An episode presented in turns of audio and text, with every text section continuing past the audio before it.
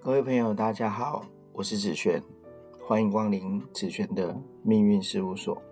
这个节目，我们探讨自己的命运、群体的命运、国家的命运、人类的命运，举凡占星、塔罗、八字、紫微斗数等各种命理工具，或是政治、经济、金融、历史各种群体命运的可能性，有空都会谈一谈。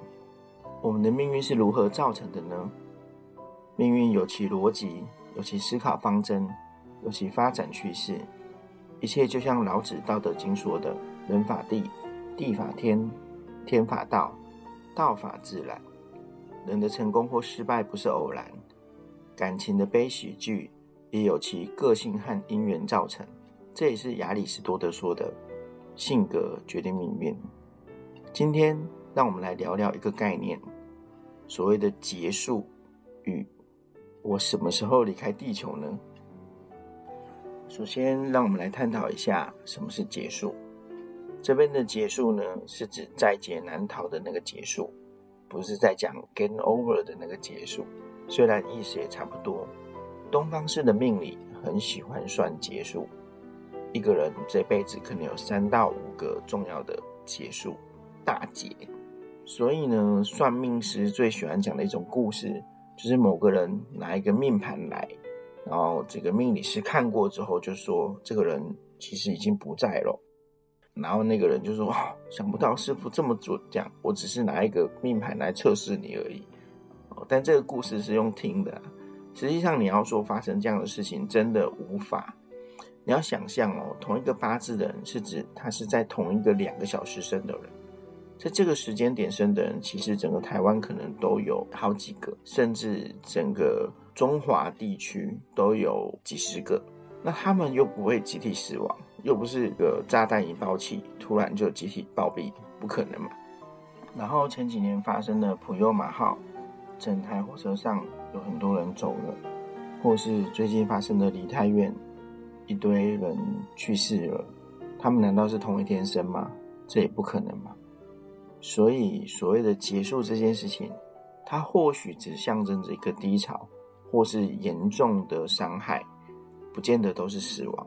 对东方命理的准确度来说，因为我自己也有学过，也有教过，也有验证过，觉得是准确。但是对于低运会低到什么状态，其实没有人可以很把握的说一定等于死亡，只能说在某一些年份，你可能要特别小心。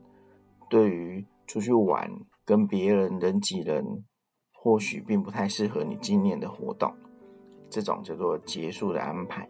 那在东方式的这个命理之下，其实人会有很多恐惧，而且对于命理的和对于命运的观点是一个比较负面的状态，比较恐惧死亡，会觉得这是一个劫，这是一个灾难。那么为什么会有这个议题的讨论跟思考呢？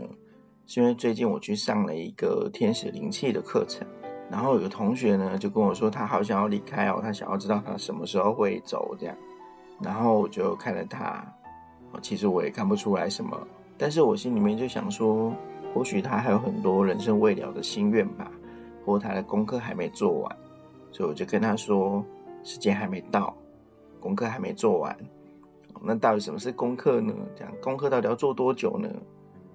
这个部分我当然也不知道，或许这个需要详谈跟讨论。那为什么会有这个概念呢？这是西方来的概念。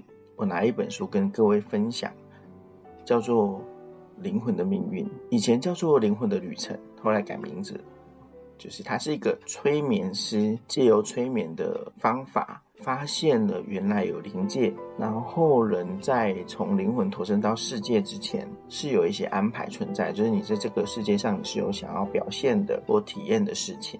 那么当灵魂投身的时候，他会安排几个他离开的时间点。这个离开时间点呢，不完全是灵魂去主导的，但他会有一个讯号跟你说：“哎，三十五岁的时候你可以走了。”或者是五十岁的时候你可以走了，那他是怎么安排？我举个例给你听。比如说，假设你是一个科学家，那或许你三十五岁的时候，你就可以研发出非常非常厉害的医药产品或生技科技，帮助人类有很大的科学要进。那你的任务就完成。这个时候啊，你就可以离开这个世界了。所以很多很厉害的科学家，或是我们讲颜回好了，他三十三岁他就成为圣人了吧，然后他就离开了，因为他功课做完了嘛，所以。很早很早离开的人是高材生，那一般来讲，他们的感情牵扯也非常的少。但三十五岁的时候，或许他完成了功课，但是他在他三十三岁的时候遇到一个他爱的对象，他想说我要不要多留一会时间？所以或许在他三十六岁的时候，他遇到了一个结束，东方式的结束。那在西方新时代来讲，就是他遇到一个信号、讯号、讯号。然后就跟他说：“呃，你要继续留下来吗？还是你要走？”哦，在一个灵魂的对谈或安排之下，有时候是无意识的，他留了下来，为了他感情的延续。接着他又多活了二十年，来到他五十五岁的时候，那时候他跟他的另外一半的感情其实可能已经功课做完了，我体验完了。那么接下来呢，他可能有一场重病，这时候他又可以再讨论。是不是要续约？那为什么要续约呢？或许小孩子才十岁啊，我要不要陪伴他到三十岁啊？看着他结婚啊、生小孩啊这些，那因此呢，灵魂基于他的羁绊或想法，又会决定是否多留二十年。那就来到他七十五岁，这个时候，或许他的灵魂会安排出新的任务，或他自己的人生意愿有一个新的想法，他想说他可以体验的久一点，活得久一点。那或许他就可以活到八十五岁或九十五岁。那么西方式的新时代想法是什么？他们认为啊，死亡是灵魂决定结束这场游戏或体验的出口。因此呢，当功课做完的时候，自然就会有一些离开的方法，让你可以离开这个游戏。那因此，死亡就不再是惩罚或是结束，它反而是一种祝福，告诉你说。哎，你毕业嘞，好，那你要不要走啊？这个时候，如果你很多的不舍，那就留下来。有时候啊，这个观点会让你很放松，觉得好像是也不见得是不好的事情呢。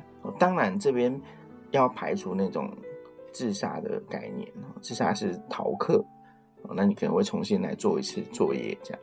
它是指自然的被安排了死亡这件事情。那么这就牵涉到另外一件事情，就是那你会怎么死这件事情是否是灵魂安排？很多时候，其实我觉得，或者我自己的结论啊，跟各位分享，我们在人世间的体验是灵魂跟我们个体的意识的合谋，就是一起计划的结果。就你有你的意愿啊，你很有意愿的想要去做一件事情或有个新的体验，那么灵魂也会跟你试着去同频共振。觉得哎，你的意案或许不错哦。比如说，你想要一个精彩的死亡，那你其实躺在床上就是睡觉死掉，或者是在医院中生病死掉，感觉都不精彩。这个时候，你可能会自愿去乌克兰报道，然后去当佣兵，在一场意外中死亡。那大家就会哀悼你，大家都会纪念你，这也是一种精彩的死亡方式。那么你要想想，如果你可以选择死亡的方式，你会选择哪一种？大家应该都会选择比较轻松安详的方式。那是你肉身来看哦，你要反过来想你的灵魂。假设你是你的灵魂，或是你在玩一场线上游戏，那么你已经玩了七十几次了，那你每次都躺在床上死掉，你会不会觉得很无聊啊？是不是你要安排一下下一次？我要坐上一台飞机，跟一群人一起在空中爆炸消失，感觉很神秘、挺酷的；或者是去海里面潜水深潜，最后葬身在大海中，大家都找不到你，非常的浪漫；或者是在一场枪林弹雨的枪战中死去，感觉很酷。那这些才会是正常的灵魂的想法。你玩游戏会这么玩？那灵魂来到这个世界上这么多次，他怎么不会这么想呢？有时候我就是这么在思考问题，我觉得好像也是挺有趣的。不过以上这些呢，都是我读一些书还有自己思考的想法啊，它并不见得是事实，但是可以跟各位分享。有时候在人世间做功课没有这么的辛苦，辛不辛苦有时候是观点的问题。我们有无限的冥想或者无限的生活可以去体验。如果生活一直让你觉得很窘迫、很辛苦，那如果死亡或是离开这个地球是可以允许的，那为什么不选择去流浪？其实也可以逃离你目前的生活啊！你总是有可以自己生活的方法。如果你有一技在身的话，说实在话，在台湾你要去 Seven 打工，或者你要去做这个 Uber，其实都应该没有这么困难吧？我自己在想着，如果我想要逃离一个地方完全消失，然后跑到台东花莲的某一个小城镇里面，这个干妈点去打工，或许真的可以躲上好一阵子都没有人再认识我。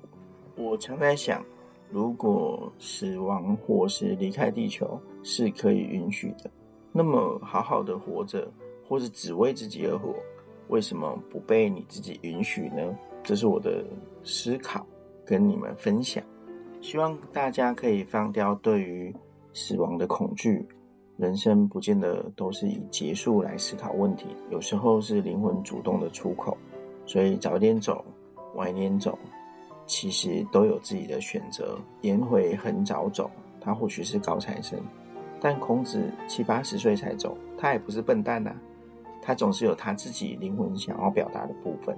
所以早走晚走的重点是什么？重点是你在这个世界上，你想要表达什么？希望大家都有在这个世界上，在你现在生活中，好好的表达你自己。如果你觉得没有的话，从现在开始去思考这个问题，好好的去整合自己，然后在未来的日子中，好好的表达自己。好的，这是今天的分享，谢谢你们的收听。如果内容是你喜欢的，欢迎你有空常来。或到脸书紫璇的命运事务所留言，可以的话，也请你到苹果官方 Podcast 网站留五星好评给我哦。那么我们下次见。